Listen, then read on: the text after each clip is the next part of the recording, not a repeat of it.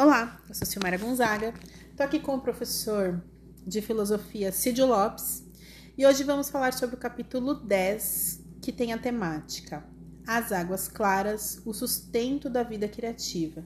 Importante a gente lembrar que no capítulo 8 e 9 ela falou muito sobre a questão é, do retorno ao nosso self selvagem e como a gente faz para preservar todo esse movimento.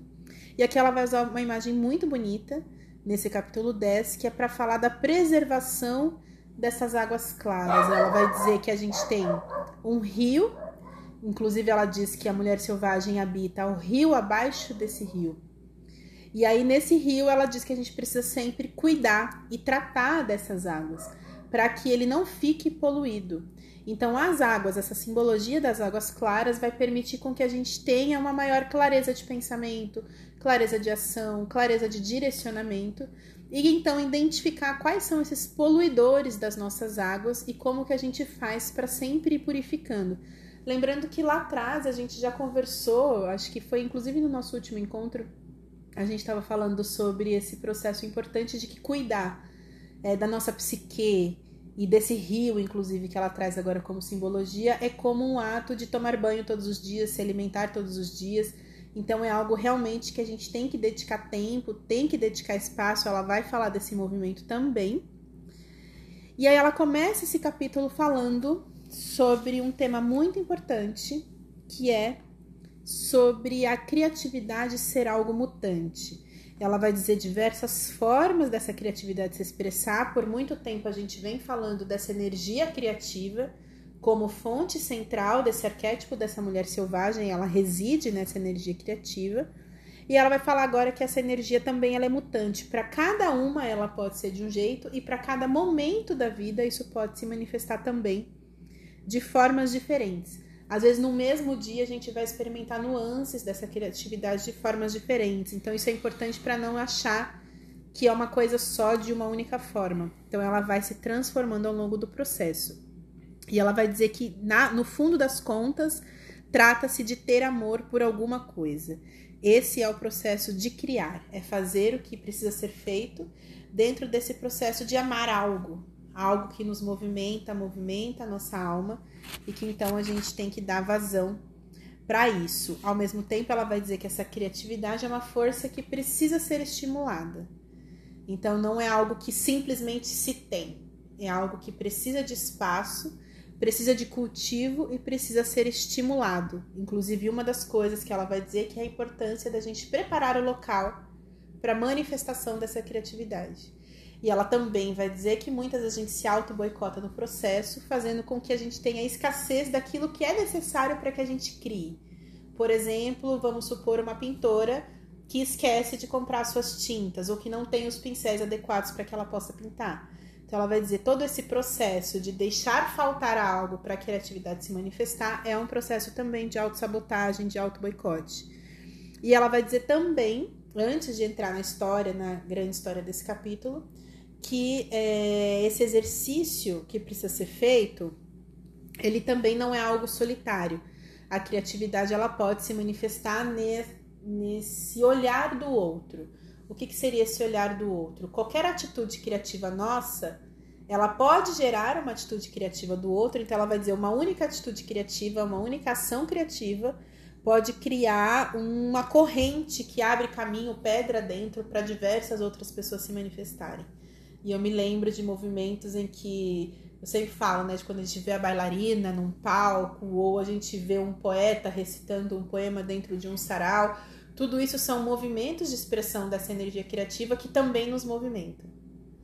Então, essas são as primeiras nuances desse capítulo. Antes da gente contar a história, eu queria abrir um pouquinho para ouvir as suas percepções nesse sentido, se você quer comentar alguma coisa. Olá, boa noite. Eu sou o professor Cid Lopes e gosto bem desta interação entre literatura e filosofia. É uma associação muito livre, o que eu vou fazer, não é uma associação do tipo, esta é a verdade que está dentro do texto e eu, ao ler, preciso perceber isto. Não é este o caso. Eu, eu estou a fazer uma associação na perspectiva da filosofia, mas você que estiver lendo e nos ouvindo poderá também fazer outras associações. As associações que eu fiz dessa primeira parte, que muito me interessou, foram basicamente duas questões. A primeira, a, a utilização da imagem pedagógica do rio é, e várias outras reflexões serão estruturadas em torno disto. É, me fez lembrar, como professor de filosofia, é, de uma muito conhecida ideia filosófica que também se faz uso da metáfora do rio. O uhum. filósofo Heráclito, de Éfeso, século 6 a.C., tinha uma ideia, isso aqui é uma associação puramente livre, não uhum. quer dizer que isso está no texto, uhum. uh, mas eu acho que conhecendo a estruturação do texto, eu achei muito pertinente fazer essa, essa, essa comparação. E o filósofo Heráclito dizia o seguinte: não se entra a mesma é, duas vezes no mesmo rio. O filósofo Heráclito morava em Éfeso, que ainda é uma cidade histórica, um sítio histórico na Turquia, na atual Turquia. Uh, e por ali tem os seus rios, né, não muito distante dali tem um rio famoso chamado Meandro. E, e o Heráclito era alguém ligado à agricultura, a família dele era ligada à agricultura. Então esses filósofos do século VI, portanto 2.600 anos, tinham uma relação com a terra muito legal. Então a metáfora do rio aqui e a metáfora que o próprio Heráclito utiliza é interessante, porque eu diria que a filosofia está tá nas coisas da natureza. Isso é uhum. importante. O que, que ele dizia? Por que, que não podia entrar a mesma coisa, duas vezes no mesmo rio? Porque o rio é um fluxo contínuo. E o livro vai utilizar essa ideia de fluxo. Sim. E, e, e, e, existe uma, uma série de questões em torno dessa ideia de que o rio está em movimento. Você olha para a água do rio, a água está passando.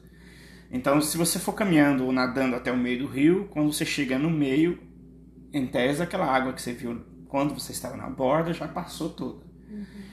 E o rio, então, tem essa característica de movimento muito forte. E isso aqui no livro está associado à psique, como algo muito forte. Então, essa é a primeira questão.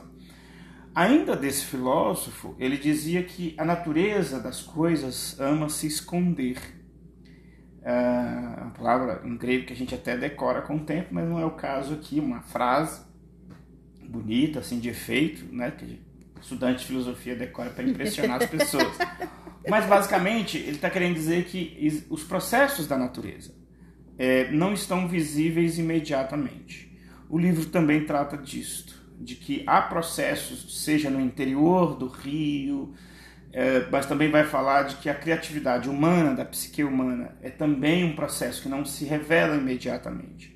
Ele exige sempre uma atenção, uma espécie de artimanha para nós conseguirmos entender o que está por detrás da criação. Então, essa ideia do filósofo Heráclito também é muito forte e é muito bonito que o livro trata disso de formas variadas. É, ela vai falar, na verdade, que esse poder é, a gente até pode relacionar, a gente fala muito dessa questão das águas estarem relacionadas com esse movimento do inconsciente, e que para você acionar isso, você depende de uma força e de um trabalho. Então, acho que é um pouco isso que você está falando. Não é algo que é dado simplesmente a se conhecer. É algo que você precisa buscar. E é dessa busca que ela está falando. E de que quando a gente perde a nitidez desse fluxo, e ela vai falar exatamente essa palavra fluxo no texto, é, a gente também está se perdendo um pouco de si mesma. É quando ela vai dizer que o nosso rio está poluído. E aí ela diz que quando o rio começa a ficar poluído, todo o resto começa a definhar junto. Então, por isso a importância de aprender a limpar esse rio. Lógico que ela vai colocar esse processo de limpeza relacionado com essa energia criativa e o exercitar essa energia criativa, sabendo que a gente precisa também chamá-la, prepará-la, entrar em contato com ela para que realmente a coisa flua e aconteça. Então, Aqui, é essa ideia de fluxo e de limpeza, uh, ou o esforço que é necessário para que você possa acessar este eu profundo, que ela usa metáforas, me faz lembrar também de mais outras coisas dentro da filosofia. Uhum. Nós, enquanto pessoas uh, humanas, nós temos uma característica muito peculiar. Nós temos um aspecto físico, biológico, Uh, e nós temos um aspecto que se dá é, nessa capacidade nossa de deslocar do imediato e pensarmos. Nós dizemos que isso é a linguagem, é a linguagem. Nós fazemos esta, esse processo, essa operação é, isso é a nossa alegria, a nossa tristeza, essa capacidade que a gente tem de é, perceber um objeto que está lá fora, aqui dentro, e meio que, quer dizer, esse deslocamento, de trazer uhum. lá de fora aqui para dentro da minha cabeça e se perguntar que objeto é aquele, o que, que eu posso usar e tal e tal. Uhum. Isso para nós é nosso grande diferencial, mas ao mesmo tempo é o nosso grande problema, porque às vezes a gente desloca coisa que não existe e faz uma confusão no geral. E essa capacidade nossa, quando se refere à nossa psique, a figura do rio ainda é muito importante. Porque esse eu, esse meu eu, ele não é uma imagem fixa. Ele é uma imagem em movimento. Então, a metáfora do livro em movimento, do, do fluxo e do rio, e está associando isso à nossa psique, é um conjunto de jogos linguísticos que, para nós que queiramos é, fazer uma leitura da literatura numa perspectiva de nos conhecer, é importante a gente entender esses jogos de linguagem. Uh, aqui, por exemplo, nós estamos falando de rio, mas rapidamente nós entendemos que é a vida pessoal, que pode ser interpretada como rio.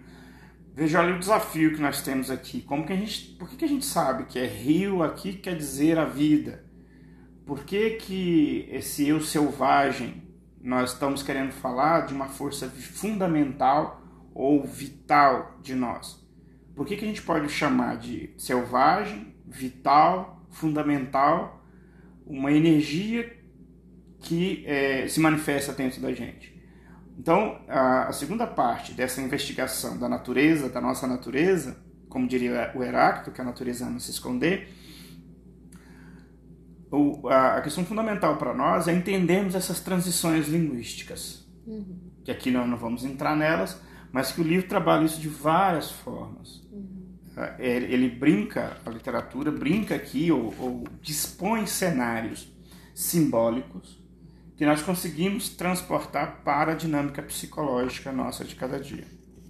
E, e no caso desse livro específico, não é por acaso né? Não é uma coisa que é por acaso que a autora está manipulando, manipulando no sentido de dispor figuras, uhum. né? Manipular às vezes tem um sentido negativo de alguém exercer uh, o controle sobre outra pessoa. E na verdade, em material químico, manipular é manusear. Uhum. Então a autora manuseia que um conjunto de imagens simbólicas não é aleatório. Sim. Associar aqui, a meu ver, a força psíquica, uh, quer dizer, tem, nós temos uma energia, na psicanálise chama-se é, é, é, empenho libidinal, que é um termo que também confunde a gente, porque a, gente acha que libido só tem a ver com sexo. Sim. Mas é uma força vital. A gente tem uma energia, uma bateria que faz o, o sistema funcionar dentro da gente. No livro é chamado de eu selvagem, uhum. como na psicologia analítica do Jung, Sim. do Carl Gustavo Jung é, é, chamado de self, que é o termo em inglês para eu, uh, e é associado a essa ideia de selvagem. Selvagem nesse sentido, como algo que era natural. É como uma força primitiva e isso, ancestral mesmo isso. que ela traz. E aí por isso que ela faz todo esse jogo de comparar simbolicamente isso com a energia dos lobos. E para concluir, o, o livro faz isso a todo tempo de como nos é, fornecer chaves para desvendar essa natureza que se oculta, é, quais são as chaves adequadas para que eu é, consiga acessar o meu eu fundamental, a minha energia, o, o que faz o meu sistema todo funcionar.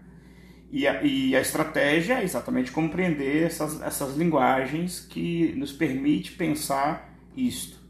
Eu estou falando de um ponto de vista racional, mas o livro trata de um ponto de vista simbólico. Sim. É como fazer isto. Sim. É, ela parte desse princípio das histórias, né, para comunicar com essa simbologia, para a gente até conseguir assimilar isso de uma outra maneira, né? E aí, bom, então eu vou seguir para a história. Ah, você quer comentar? É, essa questão das linguagens é interessante, né? uhum. né? É, o livro manuseia uma linguagem simbólica Uhum. Então, basicamente, nós temos alguns registros de linguagens. E a linguagem simbólica tem uma força muito maior. Então, às vezes, para eu explicar um conceito que uma imagem produz, eu demoro muito tempo. E, e, e essa é uma característica nossa humana. Nós lidamos com vários planos linguísticos. A linguagem simbólica talvez é uma das mais antigas da condição humana. Então, o coração para simbolizar amorosidade. Uh, eu posso então começar a descrever o que é uma situação amorosa, do ponto de vista racional, filosófico. Uh, e nesse voltar é, para si, é, o que a gente precisa compreender é que existem múltiplas linguagens Sim. que permite a gente fazer essa aproximação de nós mesmos. Sim. A opção da autora aqui é pela linguagem simbólica, que tem uma força de, de didática muito maior. Sim, ela inclusive vai dar muitos caminhos, assim, ela parte dessa linguagem simbólica, mas ela vai falar muito sobre esses caminhos. Que Pensar... Você, inclusive, cuidar de um jardim pode ser Aí, esse ó, movimento. Cuidar de um jardim, é uma linguagem simbólica. Sim. O rio, como vida, né? todos nós conhecemos a ideia, a força da, da, da ideia de que o, o rio e a vida são coisas parecidas. E quantas outras é, associações que ela faz aqui no livro com o rio, né? Uhum. E com o rio sujo, o rio limpo. Uh, quer dizer, isso marca profundamente a gente, esse uso dessa linguagem simbólica. Eu acho muito bonito isso. Sim. E aí, partindo então para a história do, desse capítulo, ela vai falar da história da La Lorona, como se fosse um processo. É uma história muito curta, na verdade, ela conta basicamente o seguinte: que tem um rico fidalgo que corteja uma moça que é muito pobre, mas que é muito bonita, acaba conquistando o afeto dela e juntos eles acabam tendo dois filhos. Só que ele não se dispõe a casar com ela. Ela não entra no mérito, mas deve ser por conta, inclusive, da questão de ela ser uma moça muito pobre. E um dia ele comunica para ela que ele vai voltar para Espanha, onde ele vai se casar com uma moça muito rica que foi escolhida pela sua família. Só que ele vai deixar a mulher aqui e vai levar os filhos com ele. E aí a jovem mãe fica fora de si e ela acaba agindo num ímpeto assim de, de uma louca enfurecida, né? Ela coloca meio que nesse sentido e ela acaba brigando com ele, arranhando o rosto dele, arranhando o seu próprio rosto, rasgando as vestes dele, rasgando as suas próprias vestes. No fim das contas, ela acaba apanhando os dois filhos pequenos, corre para o rio e se lança na correnteza junto com essas crianças. O que acaba acontecendo é que as crianças morrem afogadas, depois ela acaba caindo nas margens do rio, cheia de dor por conta das mortes dos filhos, ela acaba morrendo também. Esse fidalgo acaba voltando para a Espanha, se casa com essa mulher rica, e a mulher, a La Lorona, vai ficar, ela sobe aos céus, tenta entrar no céu, e aí quando ela tenta entrar no céu, o porteiro desse céu diz para ela que ela já sofreu muito, mas que ela só vai conseguir entrar se antes ele, ela resgatar do rio a alma das duas crianças. E aí então se diz que hoje, ainda hoje, é, se encontra nas margens do rio essa lá lorona vasculhando as margens com seus longos cabelos, mergulhando seus dedos compridos na água, tentando arrastar o fundo à procura dos seus filhos.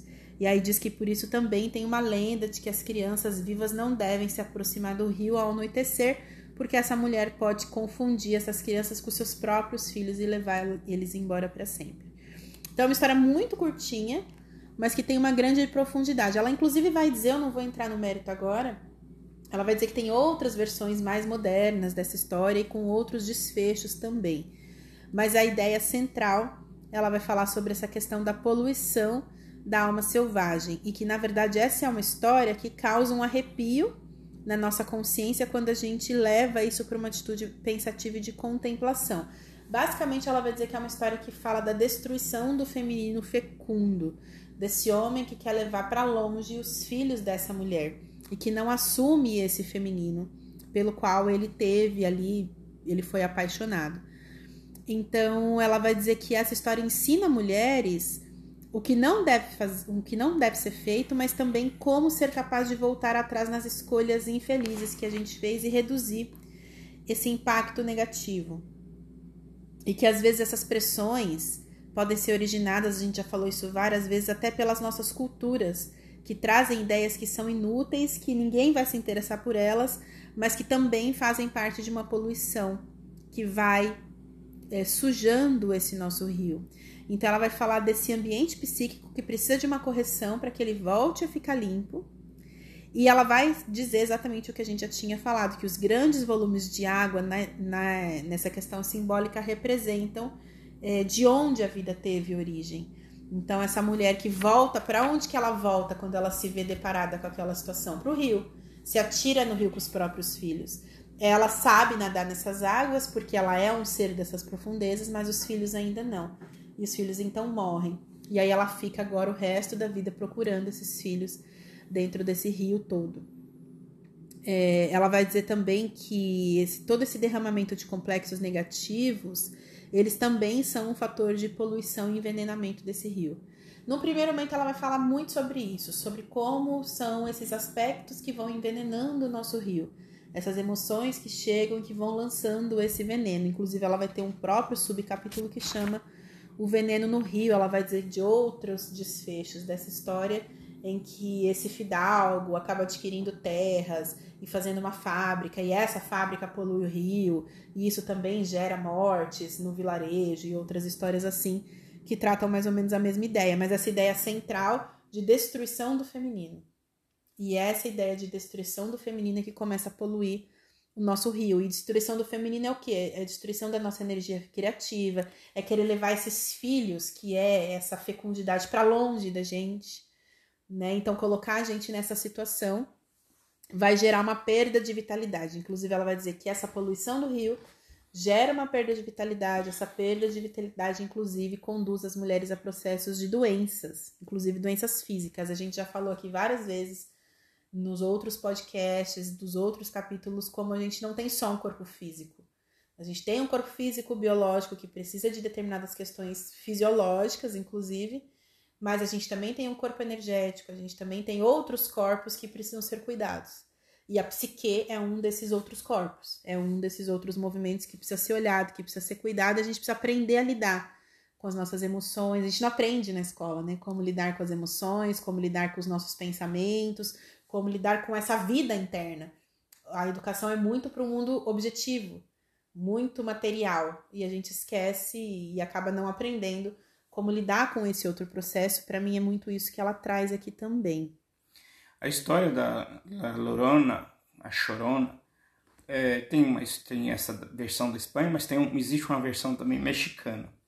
É, independente da história, uhum. da gente querer pensar se existe a história ou não, a, do México remete ao século XVI e a questão que eu, que eu fiquei pensando aqui, porque na sequência você a gente pode ver isso no texto e é o que você acabou de falar, uhum. sobre o processo do feminino, da criatividade do feminino e de uma, uma criatividade que pode ser sucumbida. Uhum. Né?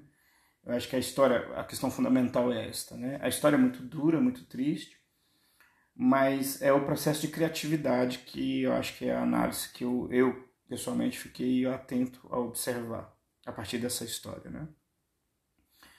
É, e como que às vezes uh, nós arriscamos ou, perspectivamos ou é, apostamos numa ideia de criatividade e que depois essa ideia parece não funcionar e, e por não funcionar acaba sucumbindo em cadeia o restante da criatividade, porque no final é isso que ela vai dizendo sobre a criatividade, a importância Sim. de não deixar-se envenenar. Uhum.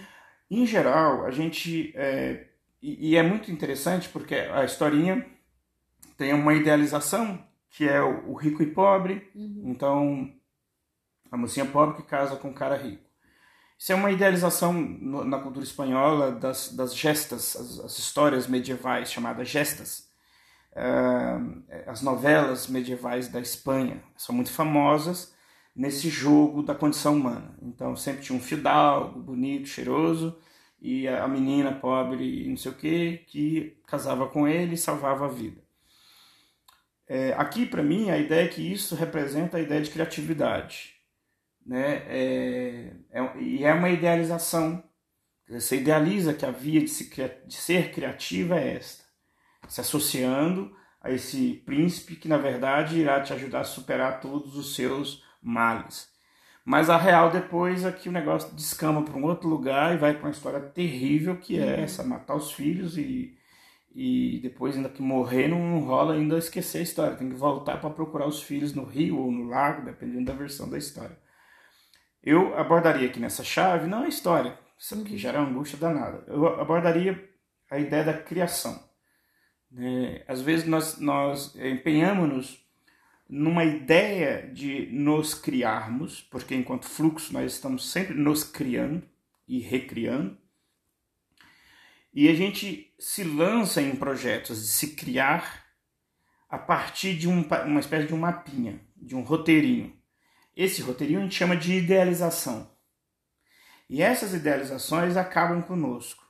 Porque, no geral, essas idealizações não têm a ver conosco. Sim. É inventado pelas narrativas das igrejas, né, das famílias, e não é objeto das escolas. Nós não temos educação emocional nas escolas. Mas nós temos toda a carga emocional do, de quem a gente se relaciona na escola, na vida, no bairro, na, no córrego onde eu moro. Córrego, é, é quem mora no meio rural, a, a, gente não usa a expressão bairro, né? Uhum. Usamos a expressão córrego. Uh, por isso que eu falei de córrego, uhum. coincidentemente com a metáfora aqui. Mas uh, a gente aprende, mas um, um, não é falado de modo consciente, nós não temos uma formação consciente dos nossos, dos nossos jogos emocionais, mas nós temos uma formação 100% emocional. O problema é que é assustador quando nós olhamos nós mesmos conscientemente para, para essa tradição emocional que nós fomos formados. Uhum. O emocional ele passa desapercebido do racional. Não quer dizer que ele é ausente. Ele é 100% presente. Então, nós não temos uma dada educação emocional na escola que Mas seja você está falando é que a consciente. gente acaba construindo isso nas relações. Exatamente. N não tem vácuo. Uhum. Não é porque eu não estudei na escola uma educação sim, emocional sim. que eu não tenho nada. Não, não, você tem. Uhum. Nós temos, eu tenho, você tem, e quem está nos ouvindo tem. E o problema é que há uma disjunção, ou seja, um desencontro uhum. danado entre essa coisa e outra. E para mim a história trágica porque fala de uma condição humana que nos deixa muito angustiado, é um pouco você apostar na perspectiva de um projeto idealizado, essa ideia de que o homem rico vai salvar o feminino. Sim. É, e, e vice-versa, né? O homem também pode pensar disso de algum jeito, ou talvez isso estaria mais ligado às mulheres, né? Que é uma, uma um modelo patriarcal, Sim. que é o homem é o salvador da, da minha ausência, da minha falta, que é, é da nossa condição. Como rio, nós não nascemos rio, nós vamos virando rio e nos construindo como rio. Sim.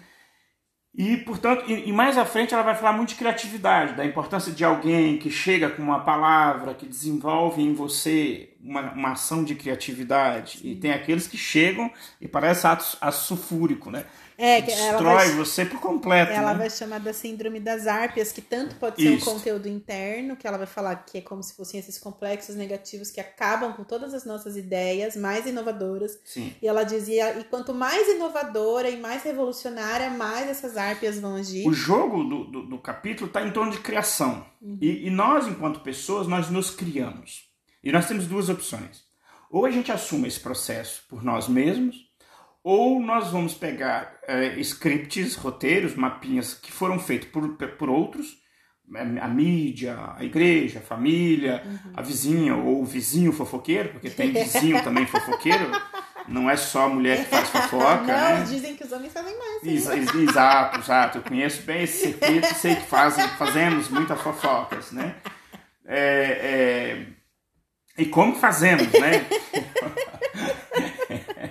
A parte mais triste é que as meninas também fazem certas fofocas de nós, a gente nem sabe disso. Né? Pois é. Mas enfim, uh, ou a gente então é, aprende a fazer o nosso roteiro. Porque, por que, que essa moça pobre foi casar com um cara rico? Tem uma figura aqui que é de um modelo patriarcal. Então a gente uhum. precisa primeiro destituir esse lugar. De, de, de a gente achar que a gente vai jogar na mão de um outro o nosso roteiro de criatividade de nós mesmos. Sim. Isso é muito perigoso. Mesmo que seja fora de uma figura, porque às vezes a gente carimba demais o, o, o masculino, o tóxico, que a gente tem falado muito Sim. disso, que é verdade, mas a gente cai em outros sistemas que a gente não achava que era tóxico e é. Uhum. Tem muita mulher tóxica, Sim. né? E que faz o que os homens também fazem. Então a gente tem que aprender a ver a coisa para além de certos clichês, para produzir um processo realmente de libertação. Libertação dessa alienação de mim, que é eu que tenho que construir os meus mapas de construção de mim. No caso aqui do livro, nós estamos falando do feminino a todo tempo. Sim. Mas eu poderia falar também do masculino, que precisa se recriar fora, por exemplo, de um circuito tóxico do que é ser homem, por exemplo. Sim. Que da mesma forma a gente não tem lugar nenhum para aprender sobre isso. Mas se aprende em todos os lugares. Quer dizer, não se fala formalmente como ser homem na escola em lugar nenhum. Mas em todos os lugares tem como você ser homem, que é esse homem aí que, é, de modo muito acertado, nos dias mais contemporâneos, é, nós viemos desconstruindo isso. Sim.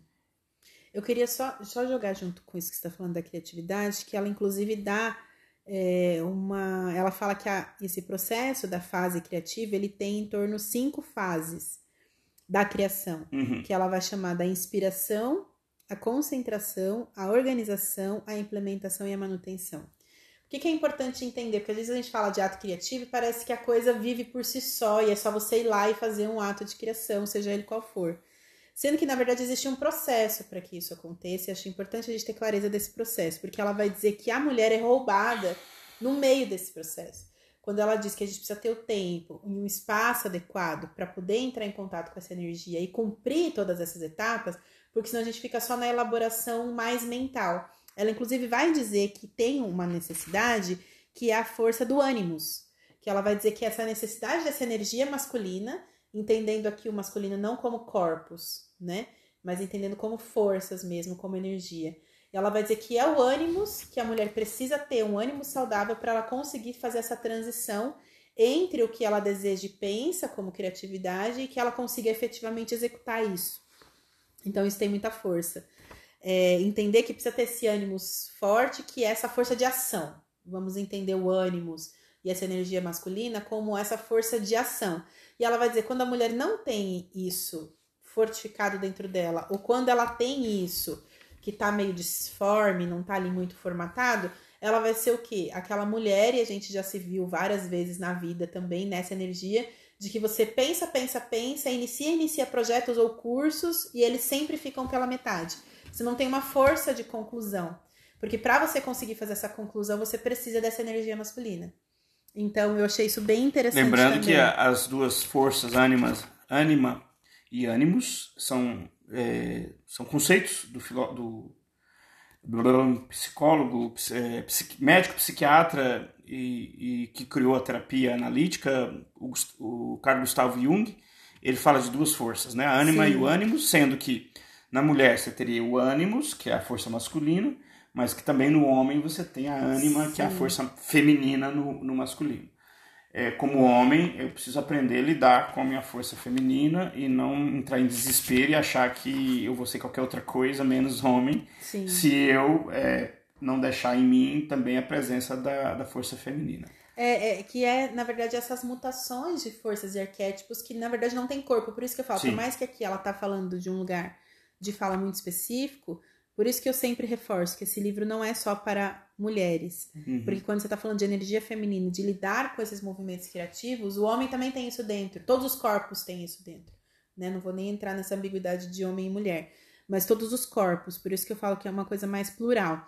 E ela vai dizer que, inclusive, esse rio poluído, agora falando desse processo, ele, aí ela tem um subtítulo Rio em Chamas que ela vai falando que às vezes a toxicidade vai aumentando tanto desse rio, porque não é algo assim. É engraçado porque é algo como se. Não é assim opcional você limpar o rio ou não. Não é assim, ah, se eu não limpar não vai acontecer nada, ele só vai ficar turvo e tá tudo bem. Ela vai dizer, não. Muito cuidado com isso, porque isso de não assumir o que você estava falando, né, dessas duas opções. Eu tenho duas opções. Ou eu vou seguir uma coisa que foi me posta por outra pessoa, e aí eu tô fadado ao fracasso, porque isso lá na frente não se sustenta, porque não tem base ou eu vou assumir a rédea da vida, da minha vida nas minhas mãos e vou conduzir. E assumir o roteiro dos outros é, é fadado ao fracasso porque nós falamos de ser sujeitos. Nos anos 90, nos grupos de jovens é, que eu participava, uh, a gente falava-se muito em, ser protagonista da sua própria história. Sim. Uh, é, é, muito simples. Eu sou eu, eu sou um vivente. E eu tenho que cuidar de eu mesmo. Aqui ignorando para ficar engraçado o português, para brincar. É, eu tenho que cuidar de eu mesmo. E a vizinha fofoqueira cuidar dela.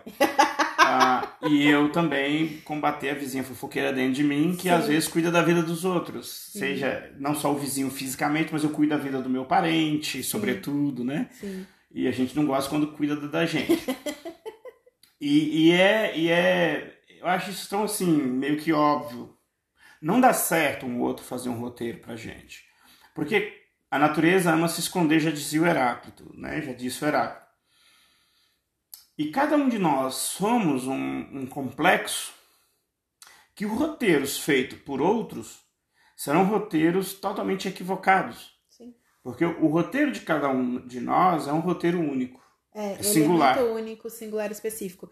E aí ela vai dizer que se você não assume, então, essa responsabilidade pela própria vida e não cuida desse rio e vai deixando ele poluído, poluído, chega uma hora que essa poluição pode virar um rio em chamas. Sim. Ela explode. Então não tem esse estágio desse morno que vai se sustentar por muito tempo. Ele não vai se sustentar morno por muito tempo. Ele vai aumentar, aumentar, aumentar até uma hora que essa toxicidade toda que está nesse rio pega fogo. Aqui eu não posso deixar de pensar numa, numa imagem real em São Paulo, né, que conhecemos bem, do rio Pinheiros, na zona oeste de São Paulo, zona sul, uh, que quando eu tive contato há 15, 20 anos atrás, 15 anos atrás com o rio Pinheiros, uma coisa que me deixou chocado é que tem em alguns pontos do rio Pinheiros, nas margens, sistemas de cremação. E eu achava que tinha alguém que punha fogo naquilo ali. Não, pega fogo sozinho. Porque o metano que vai saindo, ali não sei se é um lixão na beira do rio, porque que aqueles tubos são canos grossos que estão fixados na beira do rio, na região do Socorro, do bairro Socorro, da ponte de Socorro. Uhum e que pega a tardezinha você vê ele pegando fogo. Mas na verdade ele pega fogo o dia todo, porque a tardezinha, o fogo, você vê ele que está escurecendo. É. E o fogo e ele pega fogo sozinho. Então, quando ele falou aqui no livro dessa metáfora, eu não consegui parar de pensar no Rio Tietê, no Rio Pinheiros, que é extremamente poluído em São Paulo. Sim e que aquilo já não é mais água há muitos anos, aquele rio específico, concreto ali. Né? E ela vai dizer que esse fogo tóxico, na verdade, dentro dessa simbologia, vai queimar o combustível do lixo, né, que está ali, mas ao mesmo tempo ele incinera todas as formas de vida.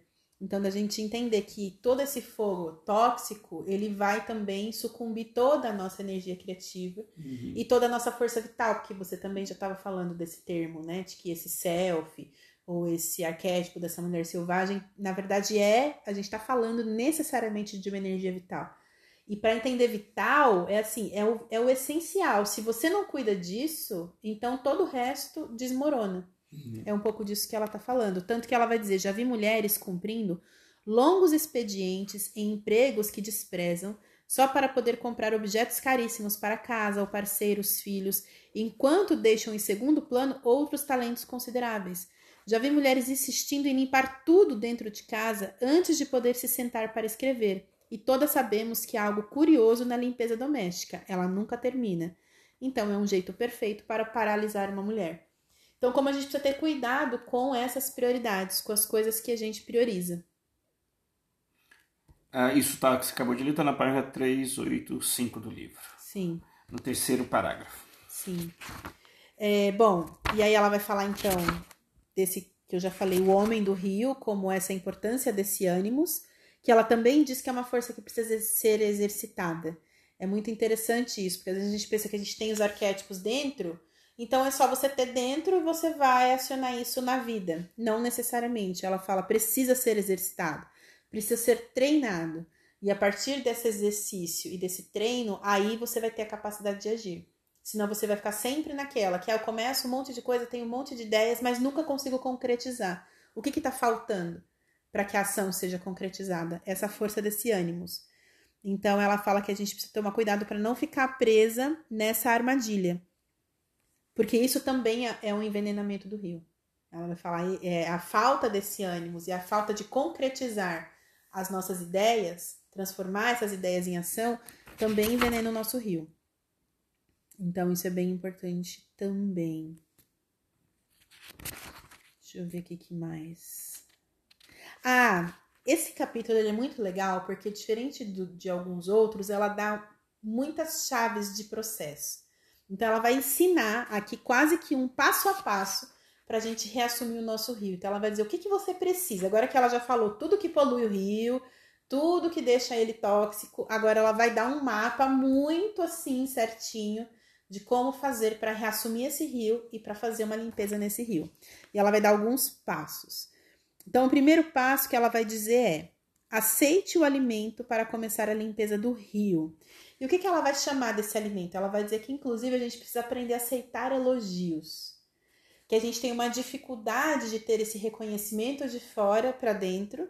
E aí a gente se esquiva disso das, de diversas maneiras possíveis. Ela diz que até, inclusive, quando a gente diz ah, é claro que eu sou maravilhosa mesmo e tal, não sei o que, até isso é uma forma de se esquivar. Ou quando a gente fala, não, ah, é porque é o, é o seu olhar, né? Ah, mas é que você não tá vendo que eu tenho esses outros aspectos que são horríveis. Ah, mas você não tá vendo que eu sou chata mesmo e não sei o quê. Então, assim, a gente sempre tem algum, algum complexo negativo uma voz negativa, vamos lembrar das árpias que ela estava falando, né? Para invalidar quando o outro tá elogiando, quando o outro tá é, destacando, porque o elogio nada mais é do que destacar um aspecto positivo que você tem e que o outro está vendo. E aí você fala, não, mas eu tenho isso daí, mas não é tão assim. Então ela fala que a primeira coisa, isso é alimento para a gente começar a limpar esse rio. Olhar e conseguir aceitar e enxergar as nossas potencialidades. Esse tema eu acho que é extremamente importante aqui no contexto do livro, porque uh, nós temos um, uma. Por, por termos uma ausência aparente de, de espaços para se falar de um modo saudável das emoções, nós herdamos uma prática emotiva, emocional, é, que vem através da família, da, da, do, do, contato que nós temos com as pessoas da escola. Todos trazem uma, um jeito emo emocional. Na nossa cultura brasileira, especificamente, podemos pensar numa cultura mais europeia e, e outras culturas da América Latina, é, nós temos uma herança muito forte de como, de uma estruturação emotiva muito ligada à, tradição cristã. É, se dividiria em grandes dois blocos, cristão católico e cristão protestante. E nesses contextos, esta herança emotiva, é, ela é em geral negativa. Então, é difícil a gente receber é, elogios na nossa cultura quando a gente pensa, então, uma história das emoções vinculada a essas duas grandes tradições, eu posso nascer no Brasil e me declarar ateu. E efetivamente, numa grande cidade, isso é possível. Eu tenho uma agenda totalmente de um ateu, não vejo problema. No entanto, é bem difícil eu não ter estruturações cristãs, porque o macro da sociedade é cristão, exceto quando eu vou para alguma comunidade indígena por uma questão antropológica, aí sim eu poderia falar no indígena que não tem relação com o cristianismo e é uma coisa assustadora esses trabalhos missionários com índios, é um sim. negócio assustador. Mas uh, nós, temos, nós herdamos essa estrutura e nessa estrutura, por incrível que pareça, ser elogiado é muito complicado para eles, para essa estrutura. Porque ser elogiado, antes de mais nada, é conseguir ter o real poder de si. Eu ia falar exatamente isso. E, e, e, e, a gente, e aí a gente desarruma de dois jeitos. A gente desarruma por uma pessoa que é extremamente pessimista. Uh, eu tenho uma tradição específica minha, da, né, de herança pessoal, familiar, que vem num pessimismo tremendo. Uh, nos anos 90 tinha uma propaganda de alguma coisa, de alguma coisa, que tinha uma hiena, e a hiena falava que tudo ia dar errado. tudo que você pensasse é, para um passeio Sério? num dado lugar e a hiena dizia, é, mas isso vai dar errado, isso vai, não vai dar certo. Então, é, durante um tempo eu brincava isso com, com, com outras pessoas.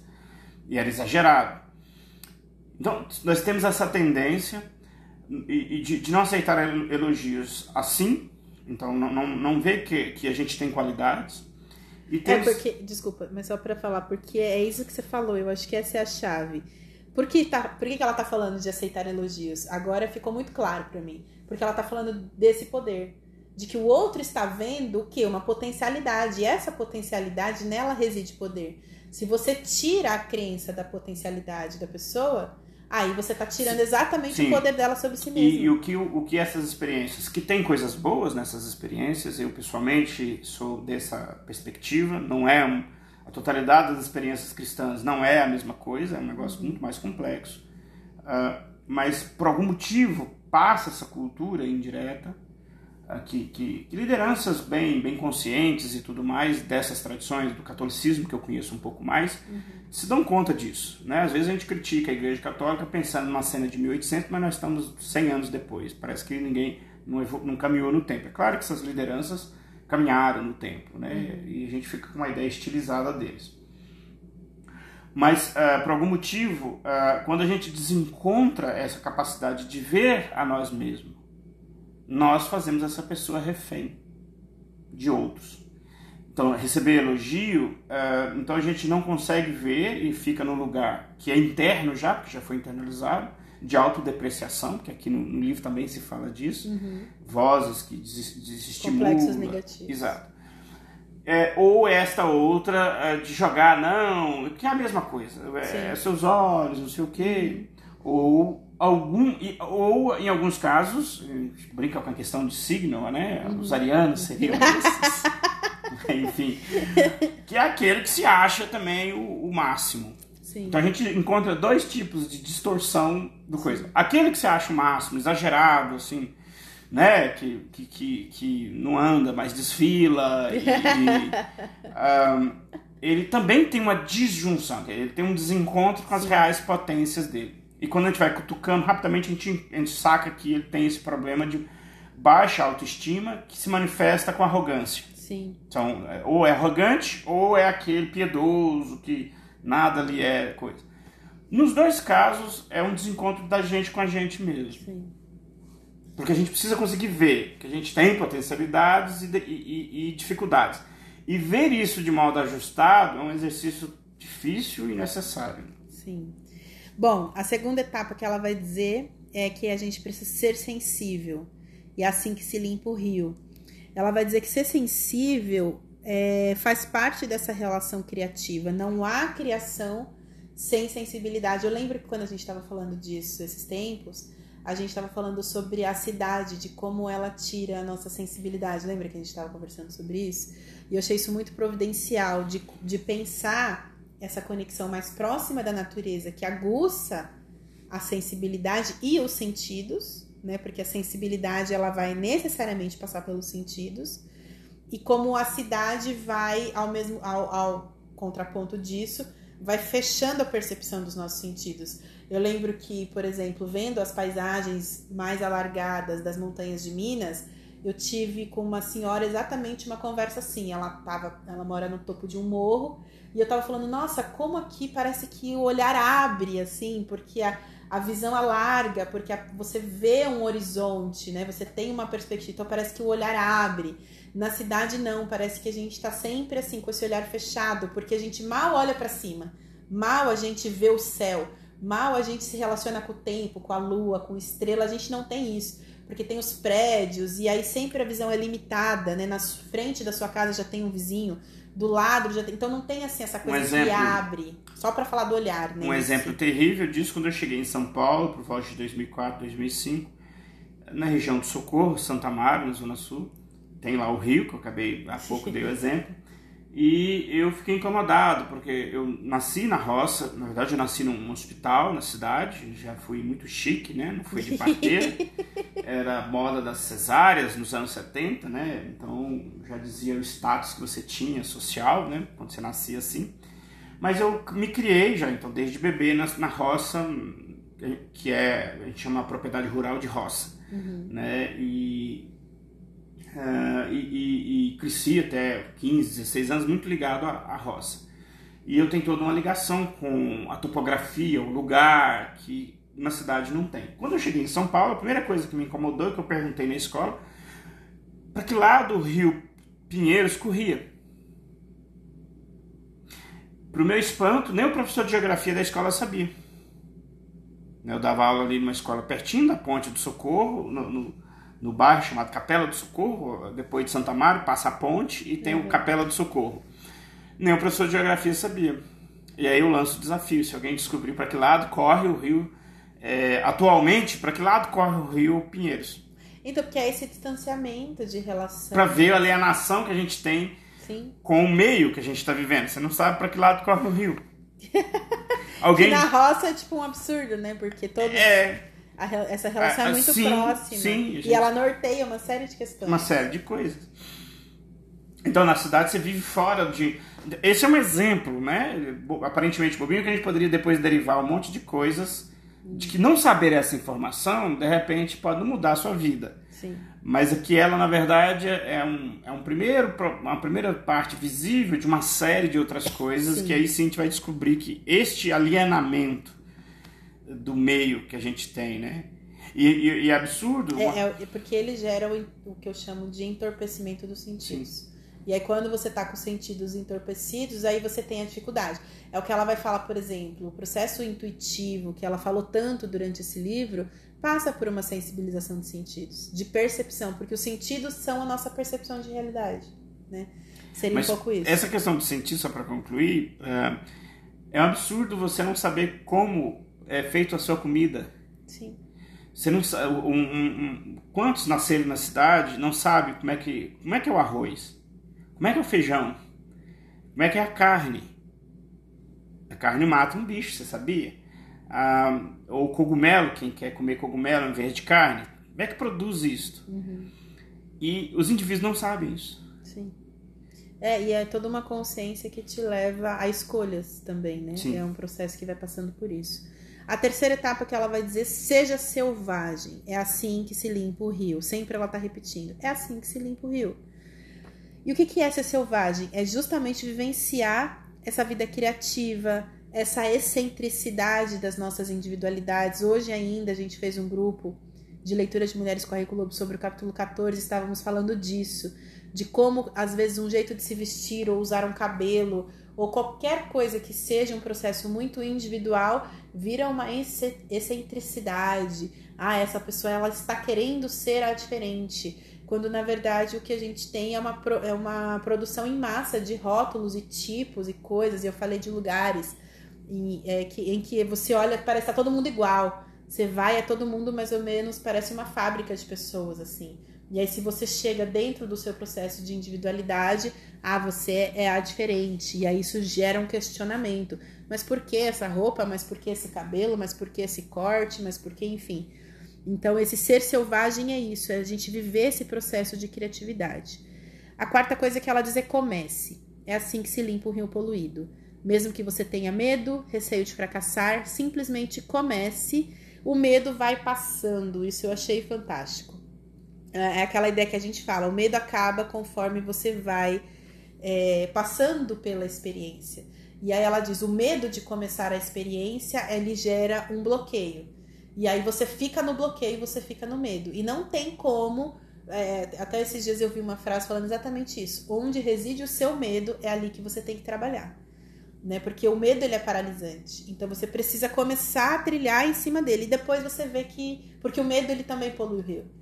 Então você precisa passar por ele e transformar ele numa outra coisa. Uma outra etapa que ela diz que é importante, proteja o seu tempo.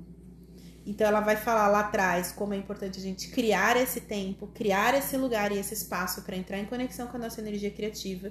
E então a gente precisa aprender a proteger o nosso tempo.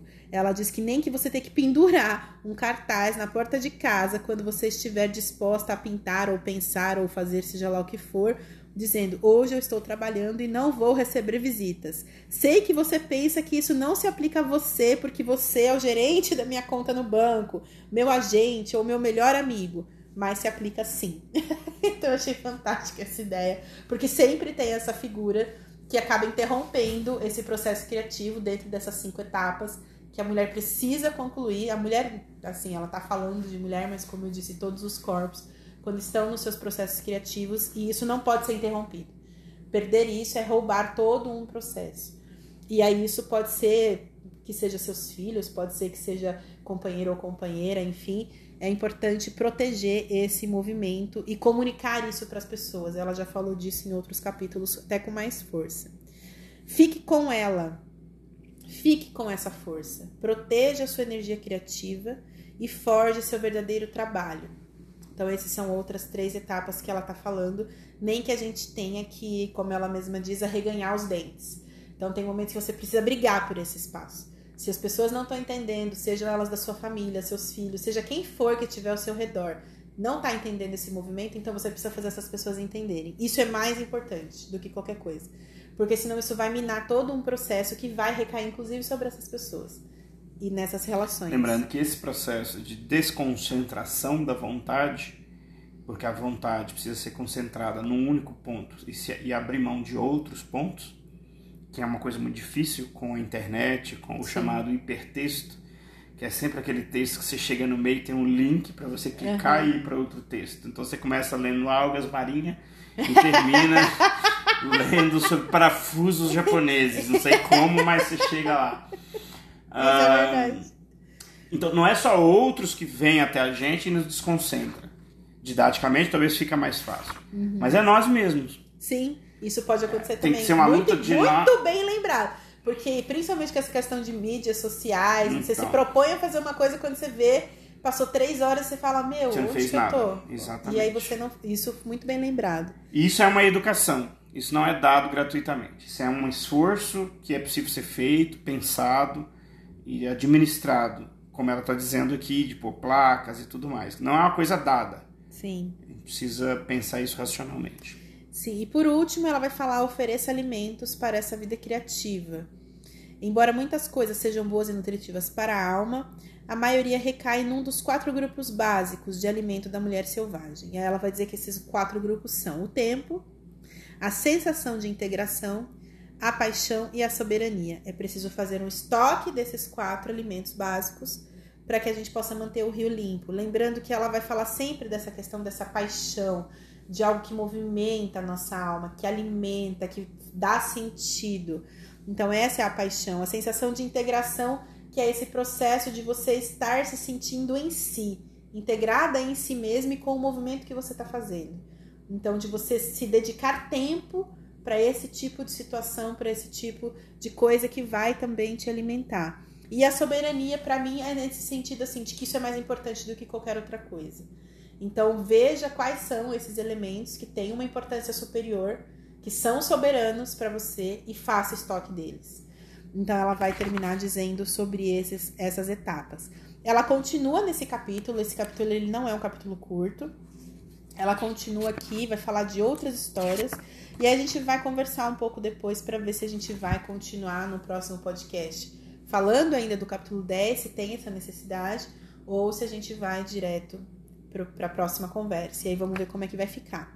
Mas acho que a conversa de hoje para por aqui. São muitas simbologias, é, principalmente depois, assim, esse 8, 9, as coisas vão ficando bem profundas. Todos os capítulos são muito profundos, mas aqui eu acho que do meio do livro para frente ela vai trazendo histórias que têm uma simbologia muito enriquecedora. E lógico que o objetivo desse podcast nem é esgotar é, todos esses temas, seria até impossível e meio impensável ter esse objetivo, assim.